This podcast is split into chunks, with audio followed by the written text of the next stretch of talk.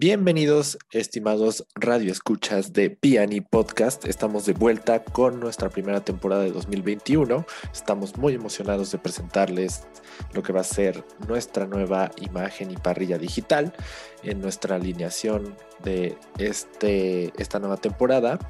Eh, Eric Velasco, coordinador de medios digitales de la revista Petróleo y Energía, y un servidor, Raúl Seño, director editorial de la revista Petróleo y Energía. Estamos emocionados de presentarles por fin lo que va a ser la renovación de nuestra programación en contenidos, en muchísimas cosas, pero para ello quisiera que pues Eric, platícanos, ¿qué podemos esperar sobre nuestra parrilla digital en este 2021? Pues muy bien, Raúl, este, mucho gusto saludarte y a todos los escuchas de, de, de, Podcast. Y pues bueno, esta renovación de, de Piani Digital consiste en varios Em, en tener varios invitados, diferentes temas de coyuntura y también, ¿por qué no amenizar un poco más estos temas tan complejos del sector energía para que nuevas este, generaciones pues, se puedan acercar con nosotros para que siempre estén informados y pues se interesen un poco más acerca de este bonito sector que a la vez es este, pues, complejo, pero queremos dar una diferente visión de lo que es el sector energético.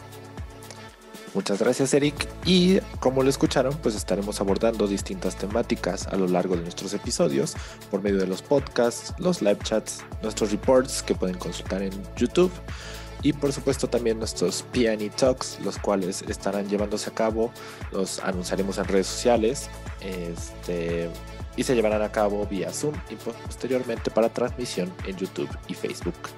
Así que no se pierdan nuestra programación y por supuesto siempre seguimos en nuestras redes sociales. Nos pueden encontrar como Petróleo y Energía, Facebook, Twitter, Instagram, LinkedIn y YouTube. Los esperamos para que vean ahí más de nuestros anuncios.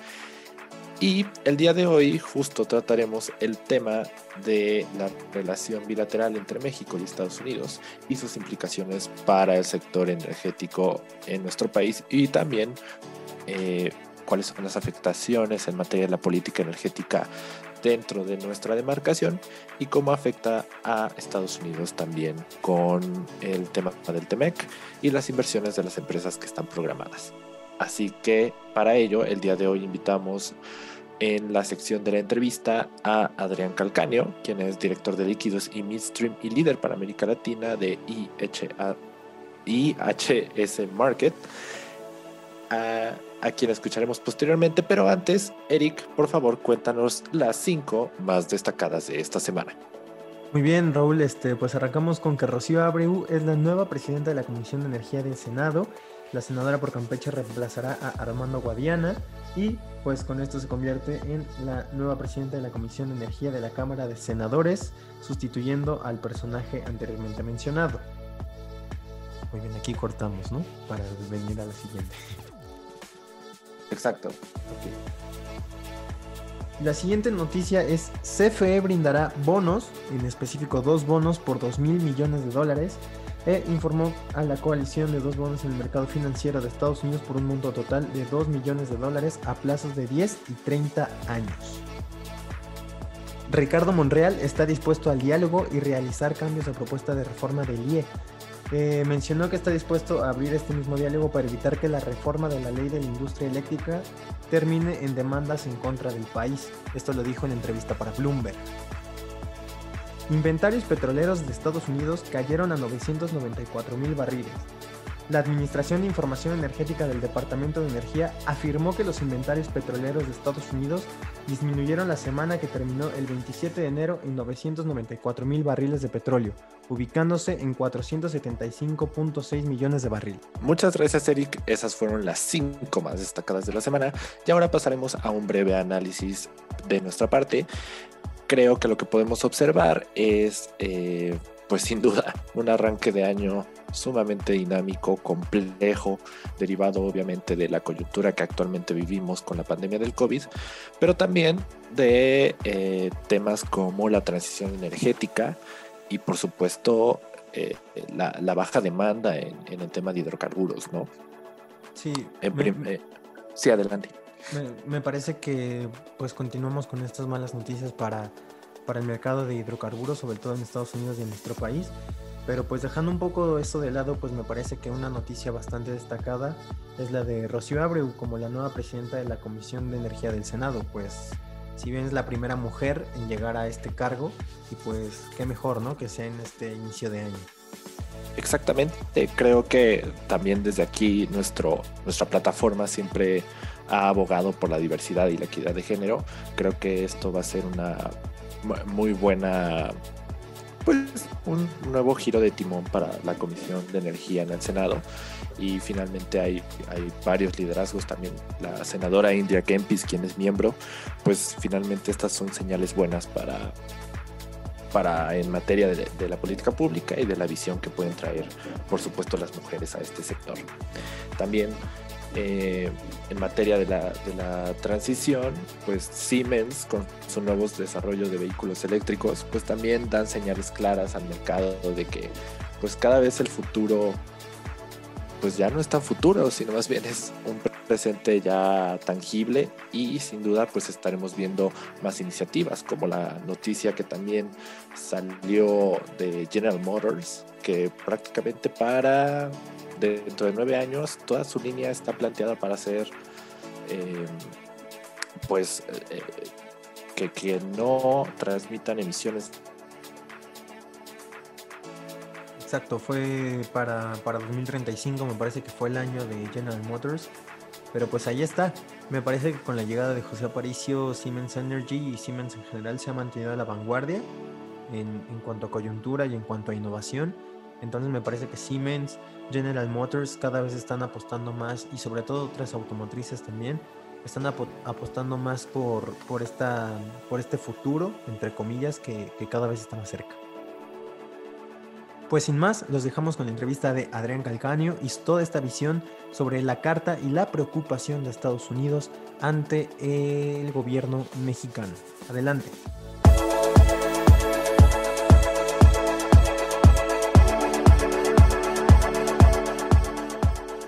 ¿Qué tal? Bienvenidos, estimados lectores de Petróleo y Energía, eh, eh, bienvenidos a este espacio. Y el día de hoy eh, vamos a platicar con Adrián Calcaño, él es director de líquidos y midstream y líder para América Latina de IHAC Market.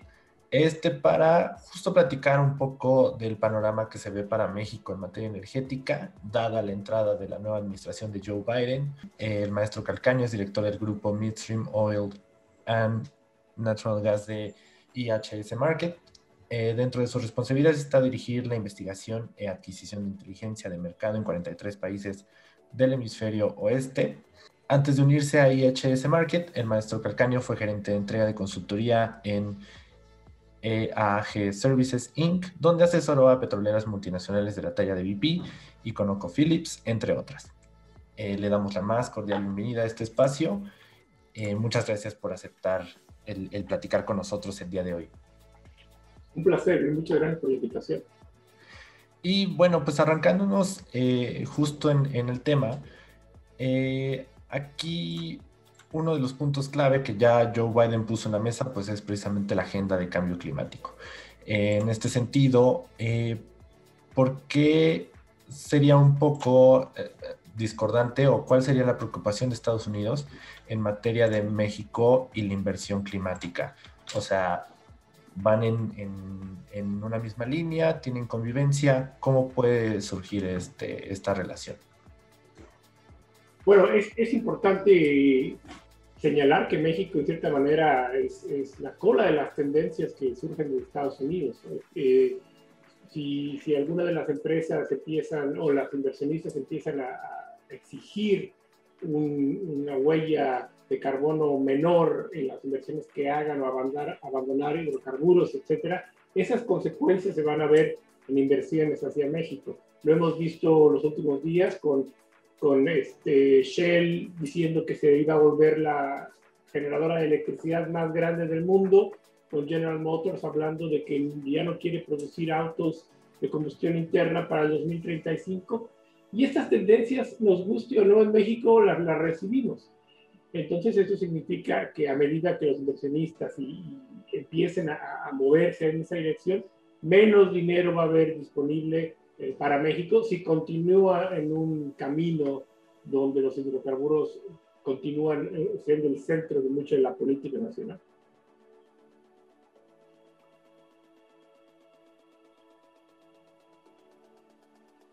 Muy bien, este, y ahora pasando a, la siguiente pregunta, ¿por qué México realmente bloqueó a todas estas empresas privadas y por qué se le está limitando todos estos permisos para los futuros proyectos, sabiendo que pues Estados Unidos ya trae este chip cambiante en cuanto a materia energética? ¿Por qué México continúa en esta tendencia de seguir bloqueando a estas empresas este, privadas?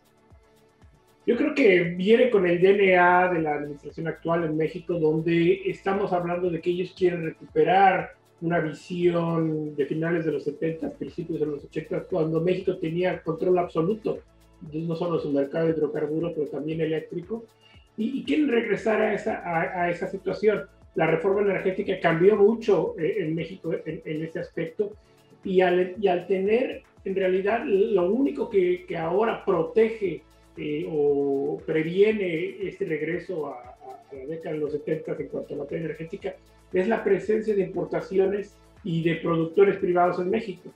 Ellos, por naturaleza, por ser un productor privado o un importador privado, tú respondes a, a incentivos del mercado, lo cual te hace bastante eficiente. Estás tú realmente en la pelea y cada centavo cuenta. Algo que no pasa con las empresas eh, estatales como Pemex y la CFE, donde independientemente de, de su performance, la, afectación no está basada en, en, ser lo más eficientemente, eh, trabajar lo más eficiente posible. Y lo vemos, por ejemplo, en refinerías, donde hay más empleados de lo que debería de haber. Lo vemos con la CFE, donde estamos, no están buscando ser partícipes 100% en la nueva administración de la nueva tendencia de regulación y sobre todo de, de uso de renovables para, para, el futuro. Entonces, al tener a un competidor que está muy bien entrenado, porque para sobrevivir tiene que competir en base a, rentabilidad, dificulta los precios uh, que tiene que, que, a los que puede vender los productos las empresas nacionales. Y te doy un ejemplo, por ejemplo, la gasolina importada que se compra del, punto más eficiente en cuanto a refinación del mundo, que es Houston, viene muy barata y esta no se puede comparar con la gasolina que produce México, que es mucho más cara por las ineficiencias que ya tiene del pasivo laboral, eh, eh, las paradas no programadas, etcétera, que hacen que la gasolina mexicana sea más cara. ¿Qué pasa? Pemex y la CFE para poder competir tienen que vender al mismo precio que las privadas pero están perdiendo dinero porque las ineficiencias las, traen eh, de entrada. Entonces, tú al limitar las importaciones, estás quitándole competencia al mercado y te ayudaría en teoría a poder cobrar más caro o poder recuperar dinero eh, de las empresas nacionales, mejorar su cuestión financiera, pero te pongo un ejemplo muy burdo. Esta no es la manera de hacerlo. La manera de hacerlo es realmente hacer que Pemex y CFE se vuelvan empresas de clase mundial que puedan competir con las importaciones. Y el ejemplo burdo que te pongo es, imagínate que yo veo a mi hija eh, este, teniendo problemas con la tarea y veo que no va a pasar la clase y yo me pongo a hacerle la tarea y pasa la clase. ¿Le ayudé? Pues a lo mejor sí, pero ¿a quién estoy dañando a largo plazo estoy dañando a mi hija que no aprendió lo que tuvo que aprender. Y es básicamente lo que está pasando con las empresas nacionales. La ayuda que le está dando el gobierno, además de quitarle la competencia, no las hace más eficientes, no las hace rentables y a la larga el que termina pagando doble es el consumidor, tanto como en la bomba de gasolina o en la, la tarifa eléctrica pero también en los subsidios que le está dando los impuestos a estas empresas para mantenerlas a pie. Además, que hay un componente más que es nuevo en este nuevo siglo, que es estas empresas terminan siendo más contaminantes que la alternativa de una empresa privada utilizando renovables. Claro. Ahora, en, en, el sentido de las eh, inversiones y también entrando un, un, poco en pues el paraguas que un poco cubre todo esto que es el TEMEC, este, en ese sentido, ¿hay alguna violación en términos de lo que hay en el acuerdo? ¿Está bloqueando alguno de los puntos? ¿Hay el panorama como, cuál es el escenario que estamos viendo? Esta es una pregunta muy importante, sobre todo si, si consideramos que se acaba de firmar el TEMEC. Exacto. Y se acaba de firmar por esta administración, no es algo que se heredó. Entonces, sí hay una evaluación de un, lo que es lo que hace un, tratado de comercio implícitamente es hacer que las, todas las empresas de el bloque sean tratadas de manera igual. Entonces, en teoría, obliga al Estado mexicano a tratar las inversiones estadounidenses y canadienses de la misma manera que, que, a las empresas mexicanas. No se le puede dar un trato preferencial. Entonces, en ese aspecto se está violando eh, eh, este aspecto del TEMEC. Sin embargo, hay otros adendos al TEMEC donde dice que, por ejemplo, eh, que México es dueño de sus hidrocarburos y eso en realidad no, no está para cuestionarse, pero que puede tomar medidas externas para poder ayudar a la CFE y a Pemex al ser empresas nacionales, cuando, cuando, estas, cuando su rentabilidad o su sustentabilidad esté comprometida. Y se puede argumentar, lamentablemente, muy fácilmente, que ambas empresas tienen un futuro incierto. El problema es que se, es, hay violaciones de los dos lados, hay, hay partes que lo justifican, hay partes que, que hacen que lo violan, pero hace que, que, termine siendo una, una decisión de ver quién tiene los mejores abogados. Y como todos sabemos, es, es un, en el momento que ya te vas a, la letra chiquita de los tratados, de cualquier arreglo que tú tengas entre privados o por el gobierno, en el momento que ya sacas al abogado y están evaluando la letra chiquita, ya se rompió una parte de la relación, ¿no? ya, ya existe un conflicto. Y yo creo que lo más importante es ver cómo lo ven eh, desde fuera los inversionistas. Dicen, bueno, a lo mejor México termina, el gobierno termina ganando en todos sus argumentos, a lo mejor. No digo que sea el caso, pero posiblemente. Yo como inversionista voy a hacer mucho, voy a tener muchas dudas de invertir algo más en México porque ya vi cómo las reglas cambiaron o cómo la interpretación de las reglas que le da el gobierno no justifica mi inversión. Entonces, se pierde mucha este, competitividad con la inversión privada a futuro, a medida de que, eh, y no nada más con las cuestiones del tema, que estamos viendo, por ejemplo, lo que está pasando con la planta de Tileno 21, que son mensajes muy, muy negativos a la inversión a largo plazo y que lamentablemente esto no se va a poder recuperar a menos que haya un cambio de recuperación, eh, un cambio de administración en el futuro. Correcto. Sí. ahora, por ejemplo, si se continúan esta serie de, afectaciones en, el, en el TEMEC, ¿Qué tantos problemas puede seguir cayendo para México entre, en relación con Estados Unidos en, materia energética en un futuro? ¿Cuáles podrían seguir siendo estos problemas para nuestro país? Bueno, hay que recordar que cada una de las empresas, Estados Unidos se maneja muy distinto a, a México, en el aspecto de que eh, la política energética no es federal, es mucho más estatal, y luego las empresas privadas obviamente son muchas y muy diversas, y no es una empresa nacional de petróleo.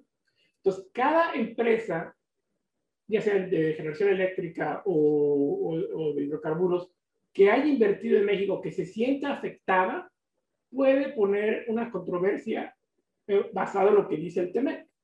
Entonces, vas a tener que pelear por muchos frentes. Ese es el frente, digamos, comercial.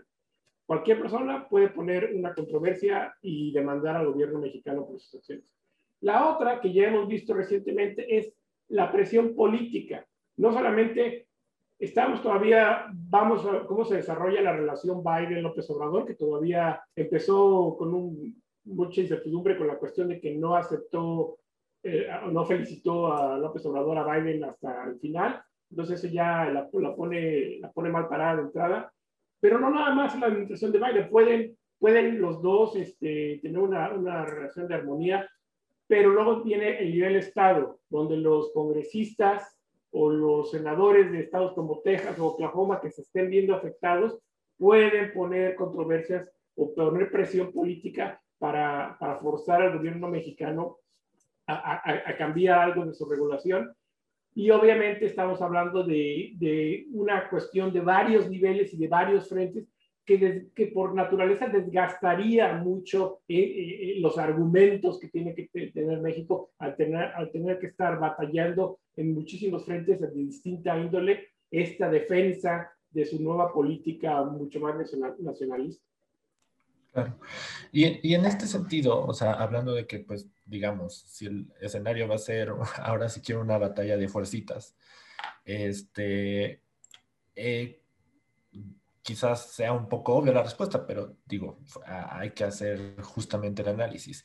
¿Para quién es la afectación mayor? En este caso, Estados Unidos o México finalmente ahí cuál es el escenario que ustedes ven. Nosotros pues puede ser la parte de inversiones, pero, pero quizás pueda haber algo más de fondo y mientras tanto Estados Unidos pues no puede inyectar ese dinero, ¿no? Ahí cuál, cuál es la perspectiva.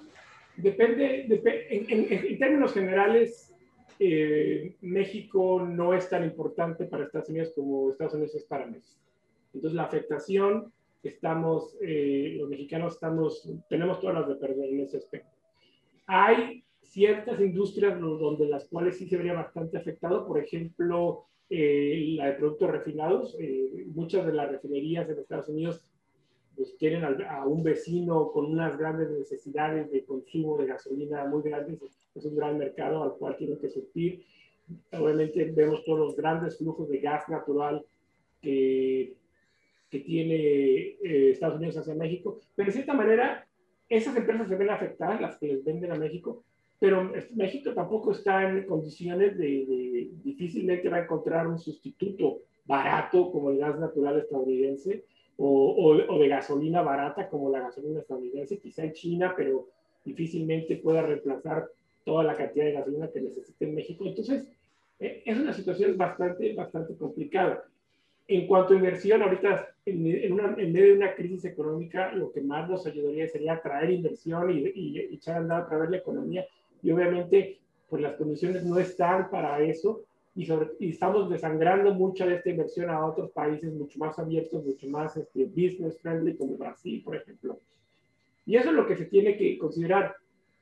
México compite con muchos países del mundo por la inversión, entonces tiene que tener una, una visión global de qué tan atractivo está haciendo, porque si no la inversión se va a ir a otros lados, sobre todo en, en una en, una en un periodo de recuperación económica global donde pues el dinero tampoco está abundante y, y, la, y las inversionistas van a ser mucho más detallados en su análisis. Yo creo que lamentablemente, lamentablemente México tiene todas las de perder, porque en realidad, viéndolo estrictamente, ni se está, haciendo, ni se está fortaleciendo el mercado interno, no se está fortaleciendo la CFE, no se está fortaleciendo Pemex, simplemente se está manteniendo a flote y la cuestión, y, esta nueva ah, política está parando el desarrollo de infraestructura como almacenamiento y de logística que se había estado desarrollando a partir de la reforma energética, lo cual nos hace mucho más susceptibles a cuestiones como la que vimos eh, al principio de esta administración con el desabasto de gasolina y lo acabamos de ver ahora con, la cuestión eléctrica esta certeza de suministro de ambos lados no se está haciendo más fuerte. Sí, a lo mejor se mejora un poco las finanzas de Pemex y la CFE quitarle eh, competencia, pero en realidad ni los precios se van a hacer más bajos, ni el, suministro se va a hacer más seguro. Eso, entonces, en realidad, lamentablemente, tenemos mucho, mucho que perder en, México por esta nueva política. En ese sentido, nada más sumándole al punto que, que decías, entonces, ¿Este año veríamos afectaciones para el consumidor, o sea, en materia de, precios, o tienen los mecanismos para no caer en, ello? Yo creo que en cuanto a la inercia, todavía tenemos la inercia del desarrollo de la, infraestructura, por ejemplo, las inversiones que ha hecho Valero, Exxon y BP para traer combustible, y todavía las renovables, van, a ver cómo se acomodan ahora con la nueva este, iniciativa de la reforma eléctrica. Entonces, no creo que veamos tan pronto un cambio. Más a largo plazo, cuando veamos que hubo empresas que o se salieron de México, o peor aún, que ya que iban a venir, pero ya no llegaron. Entonces, no vamos a ver ese desarrollo que lo hubiéramos visto de otra manera, o vemos un retraso que a lo mejor se van a esperar a la siguiente administración para ver cómo está la, situación. Pero lo peor de todo es que el, el tiempo apremia. Estamos en un mundo de transición en donde eh, la época de los, de los hidrocarburos pues, ya, tiene, ya tiene un fin a la vista, ya se ve la luz al final del túnel. Entonces, mucha de esta riqueza que se pudo haber extraído del subsuelo, con, con, con mejor tecnología o con asociaciones público-privadas más eficientes, pues ya no, va, ya, no va a haber, ya no va a haber la luz del día por, por, por la cuestión actual, la falta de rondas, la prohibición al Shell, etcétera. Y en electricidad, pues el problema es que todo lo que hagamos ahorita que no sea renovable, que no sea, este, como llaman, future proof, eh, no va, ya vamos a retrasado porque se va a tener que hacer en el futuro de todas maneras, pero en lugar de hacerlo ahorita, lo vamos a tener que hacer para después. Y mucha de la inversión que estamos haciendo ahorita, llámese refinerías o, o llámese plantas a base de combustóleo, hace, esas, esas tienen una fecha de caducidad que se viene. Entonces yo creo que sería mejor tomarse la medicina en este momento y, mover al país hacia adelante que tratar de, regresar a finales de los 70. Muy bien, y, por ejemplo, sabiendo que México tiene toda esta, este, pues tiene todas las de perder, sabiendo que las inversiones pues se pueden ir, ¿qué es lo que busca nuestro país este, con todo este freno a los permisos de, de las empresas privadas? O sea, ¿qué, realmente, cuál es el beneficio que busca México ante esta serie de acciones? Recuperar mercado y mejorar los precios o la rentabilidad de las empresas nacionales, básicamente. Es a medida que menos competidores haya, eh, los precios pueden subir a, acercarse más al costo real de la producción de electricidad o de hidrocarburos en, en, o combustibles en México y la otra, obviamente, hacer que Pemex, las finanzas de Pemex y de CFE mejoren, porque se vuelve, se acerca más al monopolio que, a una cuestión de, eh, de competencia. Desafortunadamente, el, servicio, como todos los, hemos vivido, no mejora con un monopolio, no se hace más eficiente y, y, y no es lo suficiente, no es lo suficiente eh, con una empresa con, con, con monopolio de facto pero con, utilizando eh, tecnología de ayer o tecnología anticuada. No te hace mejor, no hace mejor a Pemex vender más gasolina si, si se destruye mucho valor en las refinerías y no se compite de cara a cara con la refinería de Estados Unidos. No hace mejor a la CFE generar más electricidad al tener al, al, cliente cautivo, pero es una electricidad con altamente contaminante. Entonces yo creo que lamentablemente retrasar este desarrollo forzado que crea la competencia para tratar de ganar un poco de, de cuestión política, pero lamentablemente estas son decisiones de, que tienen consecuencias de muy largo plazo y que se toman basadas en el corto plazo. ¿Cuáles son las promesas? Que no va a subir la luz, y, pero el problema es que, que cuando no suba la luz eh, en, el, en, el, sistema actual, Pemex pierde dinero, el CFE pierde dinero porque no es competitiva y que no va a subir la gasolina. De hecho, la gasolina debería ser mucho más barata de lo que está ahorita. El gobierno lo que no ha dejado es que baje. O sea, no ha subido porque el gobierno, porque el, porque el mercado, el mercado internacional de gasolina, el precio de referencia estaba muy bajo y el gobierno se ha quedado con el diferencial. Pero en realidad, una cosa es que no suba, pero también lo que está pasando en realidad es que no está dejando que baje. Y entonces, a medida, a medida que, que la competencia se elimine, Pemex puede subir sus precios y el, consumidor final, debido a ese colchón elástico que es el IEPS, no, no, no va a haber mucha queja, pero estamos hablando de 100% el, el, el, el, destino o la causa de esto son fines políticos de poder entregar gasolina barata y electricidad barata, que al final de cuentas, haciendo toda la aritmética, nos sale muy cara. Pues eh, con eso concluimos la, la, entrevista. Sin duda, pues nos llevamos muchos temas de reflexión. Este pinta para hacer un, panorama un tanto complicado, pero bueno, pues iremos dando seguimiento a, a, la historia y ver cómo evoluciona esta relación. De nuevo, Adrián Calcaño, director de líquidos y midstream y líder para América Latina de IHS Market. Te agradecemos mucho por estar en este espacio y pues sin duda volveremos a darte lata para continuar analizando estos, estos puntos. Muchas gracias, Raúl. Muchas gracias, Eric, por la invitación y un gran abrazo. Muchas gracias. Muchísimas gracias a ti. Pues esa fue nuestra entrevista con Adrián Calcanio, director de líquidos y midstream y líder para América Latina de IHS Market, a quien damos una mandamos un cordial saludo, por supuesto, y un agradecimiento por compartir con nosotros sus reflexiones y su expertise con respecto al tema. Sin más, este fue nuestro primer episodio de esta temporada 1 del 2021. Los acompañó Raúl Cedeño, director editorial de revista Petróleo y Energía. Y Eric Velasco, coordinador de medios digitales de Petróleo y Energía. Nos vemos en nuestra próxima transmisión para platicar sobre el sistema eléctrico nacional con eh, nuestro experto Elie Villeda. Nos vemos la próxima semana. Chao.